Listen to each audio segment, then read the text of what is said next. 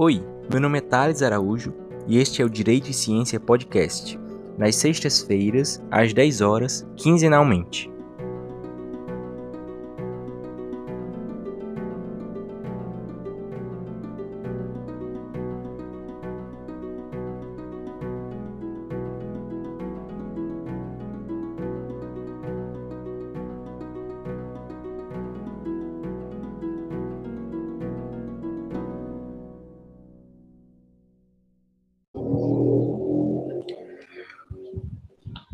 Espero que todos estejam bem. Estamos iniciando mais um episódio do nosso Direito e Ciência Podcast.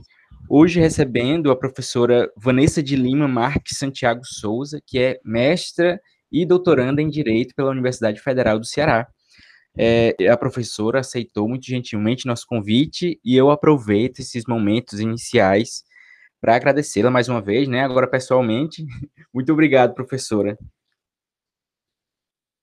É, hoje nós, nós escolhemos, a professora, junto com a gente, escolheu é, é, um, temas muito interessantes, né? Na verdade, nós vamos tratar sobre dois artigos que foram escritos pela professora Vanessa e que falam, né, tem esse ponto de contato sobre os direitos fundamentais, a gente pode dizer assim, das crianças e adolescentes em situação de rua, né? E, e é, eu queria começar né, é, com isso perguntando, né, professora, sobre é, as nomenclaturas, né, que a gente usa, muitas vezes a gente fala sobre moradores de rua, né, meninos de rua, né, e outras vezes a gente vê as pessoas em situação de rua, né, e aí eu gostaria de, de para a gente começar, já que podem ter ouvintes, né, que não, que não estão tão inteirados ou, ou já tenham lido algo a respeito disso, que a senhora nos esclarecesse sobre essa, essa nomenclatura, né? Oi, Thales. Primeiramente, boa tarde, né? Para mim é uma alegria fazer parte né, do, seu, do podcast. Fiquei super feliz com o convite. Então, é, trazer aqui esses livros, aliás, esses dois artigos e falar sobre os direitos da criança e dos adolescentes em situação de rua ou seus direitos fundamentais, para mim é um, um grande prazer, né? Tem sido esse o objeto dos meus estudos na Faculdade de Direito, é, desde a graduação, com inserção em grupos de pesquisa e extensão. Então, realmente é uma coisa que eu tenho respirado há um tempo, né? E essa sua primeira pergunta, ela é fundamental, porque a questão da nomenclatura é algo muito caro no direito da infância e adolescência, né? Começando Sim, de uma é maneira mais ampla.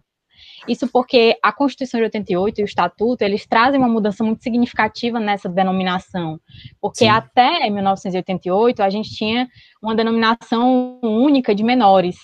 E é aí, é uma alusão né, aos códigos de 27 e de 79, mas que muda, e aí a gente faz questão de, de, de, puxar essa necessidade, essa atenção com a nomenclatura a partir da Constituição de 88, porque hoje toda a nossa legislação, né, a partir do texto de 88, passa a considerar crianças e adolescentes como sujeitos de direito. Então, quando a gente Sim. deixa de, de reconhecê-los como menores, né, e passa a reconhecê-los como sujeitos, há uma diferença enorme deixam de ser objetificados, né, e passam a ser sujeitos, passam Sim. a ser sujeitos de políticas públicas, sujeitos no sentido de participação, né, titulares de direitos, então é uma diferença enorme. É e aí isso se reflete também em relação à população de rua.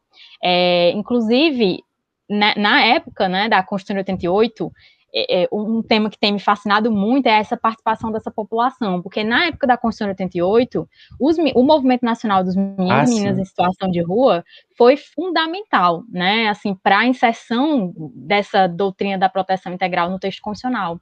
E aí eles iam, foram até Brasília, faziam encontros nacionais, faziam cartas, né, acho que até tem isso no artigo. Tem, então, tem isso no artigo, né? achei fantástico. E, e, e, né enviando né? isso para a Constituinte, né, e, e ter essa, essa possibilidade de moldar o direito, eu achei fantástico, fantástico mesmo. Exatamente. Então, esse elemento participação né, desses meninos e meninas é essencial para o texto constitucional que nós temos hoje. Claro que também, né, com a participação da sociedade civil de uma forma geral e das pessoas que integravam a Constituinte, né, porque hum. a questão da política envolve muito mais do que apenas o interesse da população, né, mas envolve a representação também. E é aí, verdade essa definição de quem, de quem é essa população, ela vem ganhando corpo mais ou menos a partir de 2012, né? Quando a gente começa o movimento nacional, que é, é, intitulado Criança Não É de Rua, pela sociedade civil, porque nós não temos políticas públicas definitivas, é, voltadas para o público infanto-juvenil em situação de rua, nós temos uma política de 2009, mais voltada para o público adulto, e aí eles começam a trabalhar essa questão da nomenclatura, né? De que nós não podemos chamá-los de meninos é, e meninas é, de rua, porque eles não são da rua, mas passam a, a, a, a, integrar e a fazer com que a gente entenda que eles vivem situações. Então, o termo uhum. situação uhum. acabou sendo adotado, né? E aí depois, na, dentro do âmbito das normativas do próprio governo federal, capitaneadas pelo Conando, né, em 2016, porque representa a trajetória. Porque quando a gente fala menino de rua, dá a ideia de que ele é da rua, né? Mas na verdade é. ele vive situação de rua. Às vezes ele tá na rua, às vezes ele tá em casa. E aí é, é muito dinâmico, né? Essa relação com a rua. Por isso que acaba que, que a gente tem trabalhado o uso desse termo situação de rua. Essa, essa, essa ideia de menino de rua, ou morador de rua, né? Ele, ele até dá uma ideia de, de conformação, né? Ela já é de rua, então não, eu não tenho que fazer nada a respeito daquilo, é, é assim e pronto, né? E aí a situação a gente tem que mexer naquilo, né? Tem que mudar e tem que garantir esses direitos. Mas muito, muito interessante. É, é, a professora Vanessa, ela, nesses dois artigos que a gente vai disponibilizar no nosso site, né? Um deles ela faz uma relação da imagem que, que é formada dessas crianças e adolescentes em situação de rua é, pelo telejornalismo, mais especificamente sobre é, nos programas, né? Chamados programas policiais. E em outro artigo esse que eu achei, assim, maravilhoso e que, que a leitura dele é, assim, excelente. Inclusive, eu vou fazer questão de disponibilizá-lo, né, porque a gente lê ele, assim, rapidamente, nem parece um artigo científico, que ele faz aí um ponto de contato é, é, com o livro Capitães de Areia, escrito pelo Jorge Amado, em, acho que é 1937, não é, professora? 37. Isso. E aí a professora faz algumas, algumas é, citações e entra na história, inclusive, de personagens, que é o Sem Pernas, né, o Pedro Bala e a Dora. Mas é, falando agora, professor, primeiro desse, desse primeiro artigo, né, sobre o telejornalismo, é, eu acho interessante que a senhora faz um, um, ponto de contato com a questão do controle social, né, dizendo que os telejornais exercem esse controle social. E aí eu gostaria que a senhora esclarecesse, né, é, é, é para a senhora como é que, que isso acontece, né? Como é que isso se, se executa, como é que esse controle é feito pela televisão, né? Pela, pela mídia nesse sentido. Bom, esse, esse artigo que fala sobre o controle social e o telejornalismo, ele vem muito de uma experiência própria aqui do estado do Ceará, né? Isso porque eu acredito que isso seja muito comum em outros estados do Nordeste, mas como eu não tenho experiência, depois a gente pode conversar sobre isso. Sim. Mas aqui, os programas policiais, eles dividem o espaço com o, o, o o telejornalismo de entretenimento, e eles são colocados de uma forma estratégica, né, na hora do almoço, com uma situação muito apelativa. Então, pensando nisso, é, de um, dessa prática, né, eu, eu, encontrei um livro que foi escrito também, justamente relatando essa experiência, né, que é o livro, é, tem até ele aqui, Televisões, é, Violência, Criminalidade e Insegurança nos Programas Policiais do Ceará, que foi publicado em 2011, né, pelo. SEDECA, que é tem, é, tem um SEDECA, né? Ele tem é, espaço nacional, mas aí foi escrito pelo SEDECA Ceará. E aí eles fazem justamente uma análise desses programas sociais. E aí eu, no artigo, eu vou tratar um pouco sobre o controle social e a forma como essas instituições privadas, né, fazem o que o Althusser, né, que é o autor que eu uso, é o controle ideológico. E aí, é, depois eu uso um pouquinho de Luhmann para a gente falar um pouco sobre como a, a como todo o jornalismo e as notícias, elas são preparadas para, de alguma forma, me afetar, né? E aí a gente vai ter, por exemplo, o uso da câmera, o repórter que acaba sendo mais livre para fazer aquelas perguntas que acabam afetando a, a, população, né? E aí você, você observa, é, é como se aquela imagem representasse a realidade. E isso afeta a nossa compreensão das notícias, né? Porque você, você cria a ideia de que aquilo ali é o correto, é o certo, porque eu estou vendo a imagem, e não entende o que tem por trás, né? De escolha de reportagem, de assuntos que estão na hora, a ideia de tudo ser rápido, né? Aquele assunto do momento, é, a ideia de que determinados temas que envolvem violência vão chamar mais atenção do que outros. Então, você tem toda uma escolha, né? Jornalista, não sou da, da área, mas você tem toda uma escolha para fazer com que a gente compreenda ou, ou passe a, a acreditar determina, em determinadas situações, né? E isso é uma delas, é a questão da violência. E pontualmente, falo, fazendo um, um paralelo com os direitos da infância e da, da, adolescência, o que, é que, o que é que esse estudo traz, né? Eu gosto sempre de fazer essas, esses estudos comparados, porque eu acho que eles enriquecem muito a nossa pesquisa, né? Excelente. né? É verdade. Mas esse livro, ele vai trazer justamente é, uma espécie de descaracterização da criança e do adolescente, porque é, ele descaracteriza os direitos humanos como se, é, como se criando uma ideia de que aquelas pessoas são violentas e para elas tem que ter violência, então o fato de se desejar que nos centros socioeducativos tenha acesso à água, à educação, né, que são os princípios dos direitos fundamentais básicos, seria um, uma regalia, um privilégio, ou, ou, as pessoas dos direitos humanos estariam passando a mão na cabeça dos violentos, né? Então você acaba criando um espectro, um espectro de responder à violência com violência e uma mudança de acordo com a situação apresentada, porque se a criança ou adolescente, né, forem vítimas, aí é, é o contrário, né? Então, eles, a pessoa que cometeu isso é a pior do, é a pior do mundo. Mas quando eles são os vitimizados, os que cometem né, o ato violento, aí eles também são os piores do mundo. Então você tem, você cria uma é, uma estratégia jornalística que acaba fazendo com que a população tenha uma imagem das crianças e dos adolescentes que é totalmente diferente do que estabelece o Estatuto da Criança e do Adolescente, né? Então a gente acaba tendo uma lei esvaziada por isso. Então, o motivo de eu ter escrito esse artigo é justamente pensando nos 30 anos do Estatuto que a gente possa ter mais espaços para divulgar o que realmente é o Estatuto da Criança e Adolescente, né? Para que a gente realmente entenda por que, que as medidas educativas surgiram, né? Na verdade, no Brasil, esse mito da impunidade para os adolescentes, ele é totalmente falso. A gente precisa desmistificar, de fato, porque as medidas socioeducativas, elas podem ser aplicadas a partir dos 12 anos, né? Então, é, terminou a, a, idade que o estatuto chama de criança, você já vai poder ter a aplicação de uma medida socioeducativa, né? E aí a, a televisão acaba mostrando, apresentando para a gente uma ideia de que eles não são punidos. Na verdade, as medidas socioeducativas, elas têm um duplo papel. Pensando nessa doutrina da proteção integral que eu falei, né, em relação ao primeiro artigo, que é você garantir para esse sujeito adolescente que está em situação peculiar de desenvolvimento uma responsabilização, porque ele infringiu uma regra social, né? Se ele cometeu um, um, crime, que aí a gente entende como ato infracional, que é análogo ao crime, ele infringiu uma regra de convivência social, então ele tem que ser responsabilizado. Mas essa responsabilização tem que considerar que ele é uma pessoa em desenvolvimento. E assim, esse movimento punitivista que a gente vê relacionado com a redução da maioridade penal já trouxe consequências muito sérias, né, para a nossa infância e para a nossa adolescência. Por exemplo, é, antes da publicação do Código de 1927, né, que foi o primeiro Código de Menores que começou a organizar a legislação é, voltada para as crianças e adolescentes, a gente teve um caso emblemático que foi divulgado na mídia nacional que fez com que se acelerasse o processo de produção do Código de Menores de 27, que é o caso do menino Bernardino.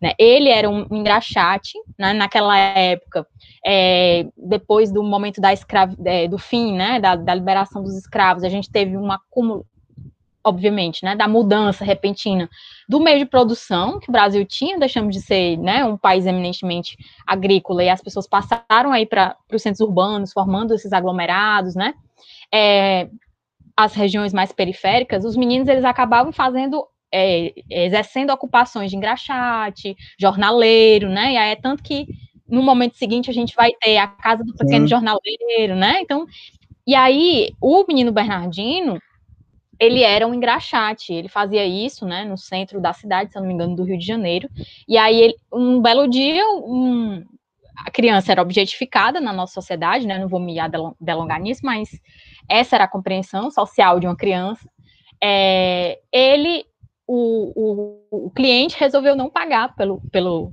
pela, pelo, pelo serviço dele, e aí ele ficou chateado, revoltado, jogou tinta no cliente, e foi preso, né, porque você não tinha uma uma política específica para adolescentes, né, nem crianças nem adolescentes, e aí ele foi violentado brutalmente dentro da prisão, porque ele estava preso juntamente com outros adultos, né? Então, veja, as consequências de um, de um movimento né, é, punitivista.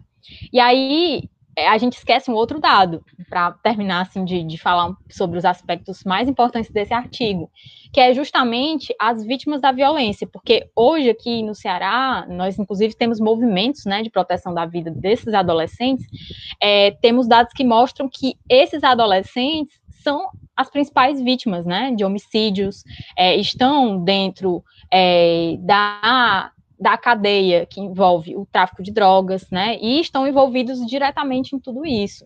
Então a gente esquece esse dado importante de que eles são vítimas, muito vítimas, né, e acaba é, é, para num discurso simplista apresentado também pelo meio de claro, não apenas pelos meios de comunicação, porque eles são também essenciais, né?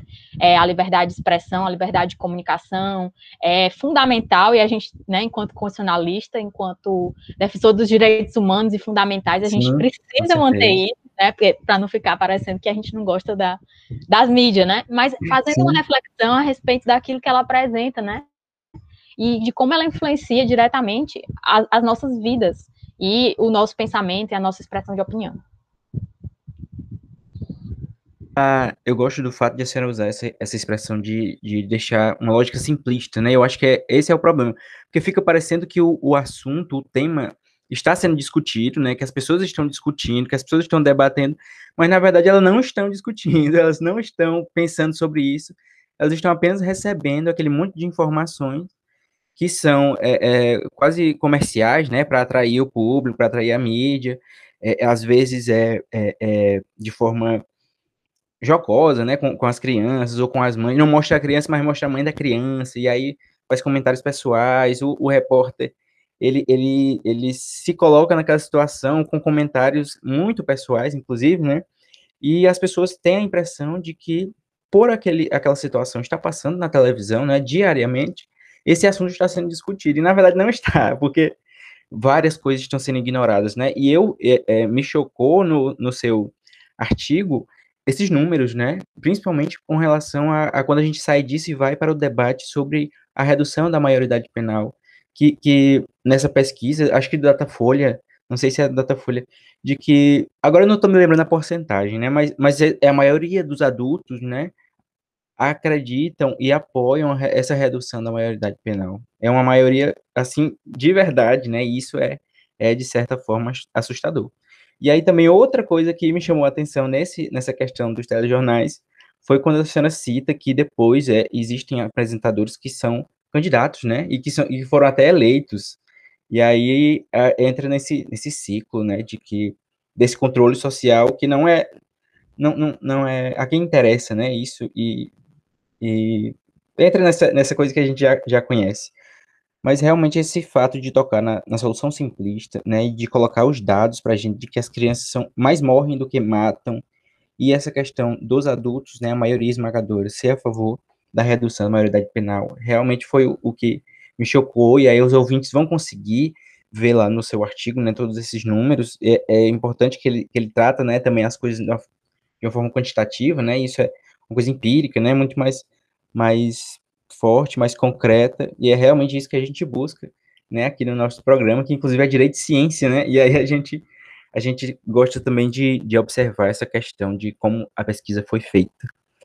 Agora, o, o para a gente comentar um pouco sobre agora o segundo artigo, né, que ele vai fazer essa, essa relação com o livro Capitães de Areia, né, do, do Jorge Amado, a professora, ela, ela traz alguns trechos, né, muito é, é, importantes, interessantes da obra para é, é, esclarecer, né, demonstrar, quase como se fosse uma narrativa fática, de como é, é, a vida dessas crianças, né? E, e no livro Capitães de Areia, existe, existe um, um grupo de mais ou menos 100 crianças e adolescentes, né? E eles são chamados de Capitães de Areia porque eles moram em um, em um, em um, não sei qual, qual é o, o, nome exato, mas é, eles moram em, em, um lugar que é na, na praia, né, com areia, e aí eles são os capitães de areia, e é eles, é infelizmente, isso, trapiche, é. é verdade, e aí eles, como, como costuma acontecer, né, e eles não têm de onde, de, não têm direitos garantidos, né, e isso é frisado, né, de que é, é, é um momento o Pedro Bala ele até pensa sobre os direitos, né, que ele não sabe direito quais são os que ele, que ele tem, mas como acontece sempre na realidade, eles acabam tendo que se envolver com, com furtos, né? E, e é interessante como isso é narrado pela professora. E aí eu vou querer, professor, um comentário seu nesse sentido, né? Por que, que a senhora fez essa escolha? É, é, o que foi que levou a senhora a adotar essa abordagem nesse, nesse, seu, nesse seu artigo? Bom, esse artigo é queridinho, né? Na verdade, é, eu tenho trabalhado a população em situação de rua desde a época da graduação, né, no, na minha monografia. E aí lá eu, eu tive uma, uma apropriação mais ampla, digamos assim, para falar de uma forma geral dos direitos dessa população na época do mestrado. Eu tive a oportunidade de fazer uma pesquisa, né, de campo, com adolescentes que viviam em situação de rua e que estavam, é, no momento, integrados a um projeto que os levava a é, a, a uma inserção na, na, no aprendizado. Então, eles ficavam, alguns estavam com a família, outros estavam num acolhimento e estavam integrados num processo de aprendizado, né, de aprendizagem, justamente para que eles pudessem ter aí uma geração de renda aliada à educação e, consequentemente, pudessem começar, né, a ter uma nova perspectiva de vida. É, e aí foi muito interessante, porque eu consegui me apropriar, assim, de vários, várias negações de direitos, porque às vezes eu fico feliz e às vezes eu fico triste, né, por, por, essa temática, porque não tem uma solução simplista, realmente. É muito complexo, né, não dá para eu falar da garantia do direito à educação sem pensar que ele não tem uma casa, como é que ele vai estudar, né, então todos os as negativas são muito fortes, e aí a gente acaba tendo uma dificuldade muito grande de encontrar uma solução, né, que não passe pela política pública, então, ultimamente eu tenho pensado muito nisso, né? Que, que a solução para esses adolescentes tem que obrigatoriamente passar pela política pública, né? Mas por que, que eu resolvi fazer essa aproximação, né? É, do Capitão de Areia e da convivência familiar e comunitária? Porque, como, como eu falei, né, nessa pesquisa da dissertação, eu tive que me dedicar a entender o sentido do direito à educação, o que, é que a educação simbolizava, né? Para eles. É, e aí eu encontrei vários sentidos, mas nos nossos diálogos, porque eu fiz pesquisas através de rodas de conversa, né, de entrevistas, então eu consegui um material muito intenso de produção, porque a partir do momento que a gente ia interagindo, eles iam falando de aspectos gerais da vida. E um desses aspectos que me chamou a atenção foi a conversa familiar e comunitária, isso porque eles têm laços familiares muito fortes, mas muito permeados de vulnerabilidades, né? E aí a gente tem, é, não pode estar simplesmente culpando a família, porque a família geralmente está envolvida em situações de muita vulnerabilidade também. Então, muitos deles viviam com toda a família em situação de rua, né? Não apenas as crianças. Alguns tinham uma história diferente, né? Eles eram muito violentados em casa, às vezes eles eram obrigados a pedir, né? A praticar a mendicância, e quando eles não voltavam com o valor adequado que era exigido, eles acabavam sofrendo punições por isso. Então, a gente tem muitas histórias de vida é, que mostram que, de certa forma, a relação familiar, ela tem, um, tem uma relação direta com a situação de rua, né? Não que ela seja a única, né? Como eu mostro no texto, a rua tem uma relação dupla. Primeiro, você é como se fosse um escape para essas situações de violência ou de vulnerabilidade, quando a, a, casa ela não parece um lugar de acolhida, né? Mas ela é um lugar também é, de liberdade. Então eles vão muitas vezes porque querem liberdade, alguns vão porque gostam da rua, né? Porque lá eles não têm alguém para impor um, um, limite, uma regra, enfim. Então você tem, não, não tem como dizer que há um motivo é, único para ir para a rua mas me chamou muita atenção esses laços familiares e comunitários, né? Porque dentro da ideia da escola, eles não viam a escola como elemento de comunidade.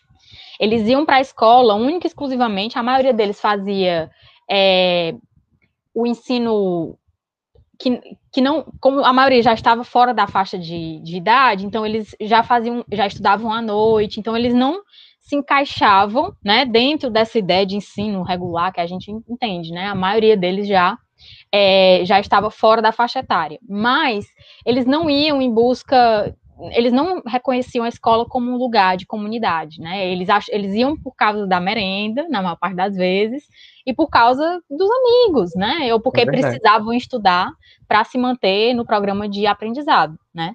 E aí é, me chamou a atenção essa quebra do vínculo comunitário e essas histórias de vida que eu não explorei muito na minha dissertação, porque o foco era outro, né? Mas que não me deixaram, não deixaram de chamar minha atenção.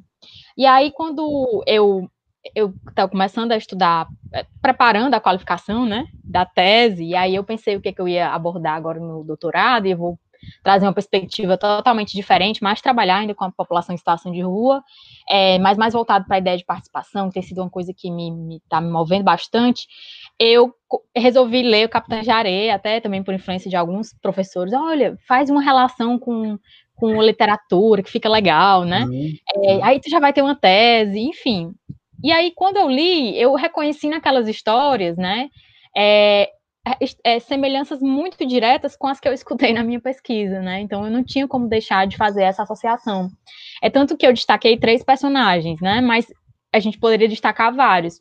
É verdade. Mas sempre, sempre buscando assim, tipo, como se fosse uma correlação, eu acho que meio que foi meio intencional, né? Uma correlação com aquilo que eu escutei dos meninos que fizeram parte da minha pesquisa, né? Do mestrado.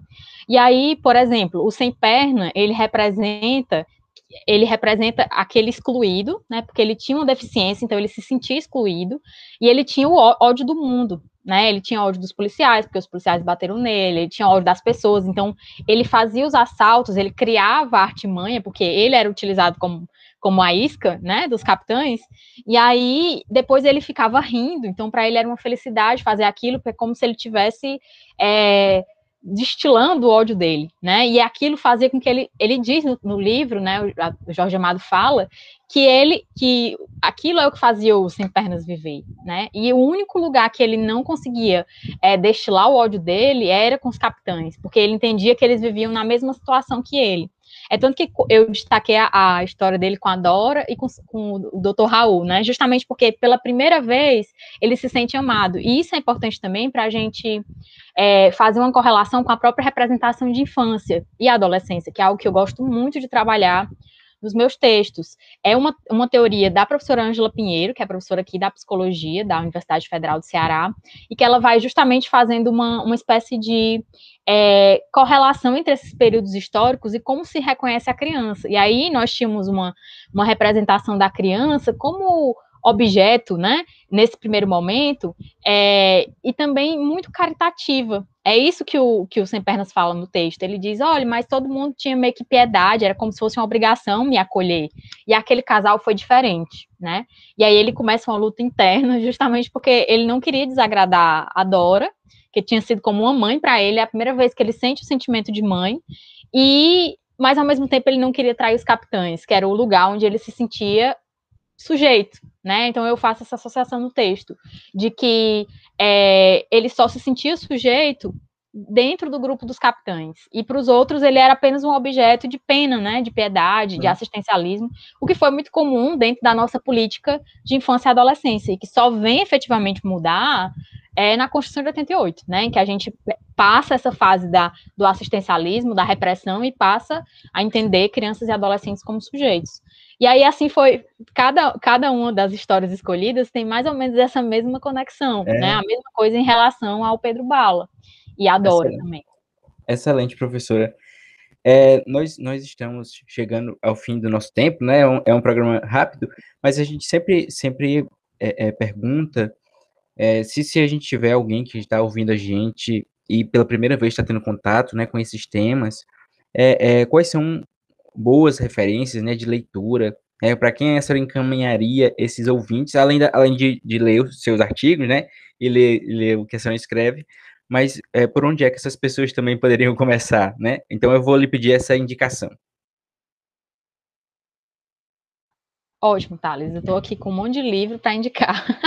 Então, assim, um primeiro Sim. livro, é, temos para começar, né, temos algumas produções no âmbito do Nudijus, que é coordenado pela professora Raquel Coelho de Freitas. Então, é, nós temos trabalhado muito, principalmente com essa perspectiva do socioeducativo. Então, tem o livro Liberta, que ele está acessível no repositório institucional da Universidade Federal do Ceará. Então, é de fácil acesso, né, para que a gente, é, principalmente nessa perspectiva de trabalhar com as histórias de vida, com as narrativas dos sujeitos. Então, Liberta é isso, né? É um livro que trata essas narrativas. E, assim, a, é, do ponto de vista da situação, e aí, ainda nesse, nessa perspectiva, tem o livro Televisões, né, do SEDECA, que eu também indico, é, que faz essa, essa associação dos programas policiais com é, a percepção, a representação, né, que nós temos dos adolescentes em conflito com a lei, especificamente. E sobre situação de rua, né, é, eu tenho alguns livros que eu gosto bastante, autores que são é, referência nacional, como, por exemplo, a Irene Rizini. Inclusive, ela tem um livro também de acesso público, que é sobre a institucionalização no Brasil, né, dela e da Irma Rizini. Então, elas duas, é um livro que você consegue acessar facilmente no site da PUC do Rio de Janeiro, e ele traz um retrato bem fiel, né, é, dessa, desse período de institucionalização, além também dos livros da Mari Del Priori, que também faz, traz coletâneas muito interessantes a respeito dos direitos da criança e do adolescente. Temos especificamente esse livro Vida nas Ruas, que é da Irene Rizini, né? É, que, que faz também, é um estudo de caso, então ela vai trazer histórias de vida, então tem essa perspectiva mais prática. Um livro interessante que faz essa reflexão da passagem do Código de Menores para a Constituição de 88 é o livro da Lígia Costa Leite, que se chama Meninos de Rua, a infância excluída no Brasil, né? É, e para finalizar, um que eu tinha falado, né, já, é esse livro da professora Ângela Pinheiro, que foi publicado pela Universidade Federal do Ceará e se chama Criança e Adolescente no Brasil, porque o abismo entre a lei e a realidade, né? Esse livro aqui, ele, ela vai fazer uma análise pormenorizada das representações da infância no Brasil e também dos discursos da Constituinte. Então, vale muito a pena, né, ah, conhecer e ler esse livro, tá? Porque ele vai lhe dar um bom embasamento na área da infância. Com certeza. Professora, a senhora também, também tem um, um, perfil no Instagram, né? Artigo 227 da Constituição Federal, que a senhora, a senhora trabalha com outras professoras, né? Advogadas. É, é, eu vi que a senhora também já, já fez algumas lives lá, né? Sobre esses temas, né? É, é recorrente. Então, é, quem quiser é, se aprofundar, já fica também a dica de seguir o perfil que a professora tem, né? Artigo 227 da Constituição Federal no, no Instagram. E, e essas dicas de leitura, os livros, ou os livros não, né? Os artigos a gente vai procurar disponibilizar no nosso site, que a professora já mandou para a gente, esses que a gente discutiu. E aí os livros também, muito bom a professora ter, ter indicado é, outros materiais de acesso público e gratuito, né? Então, para quem, quem, quem quiser se aprofundar nesse tema, é, o caminho está, está apontado, né?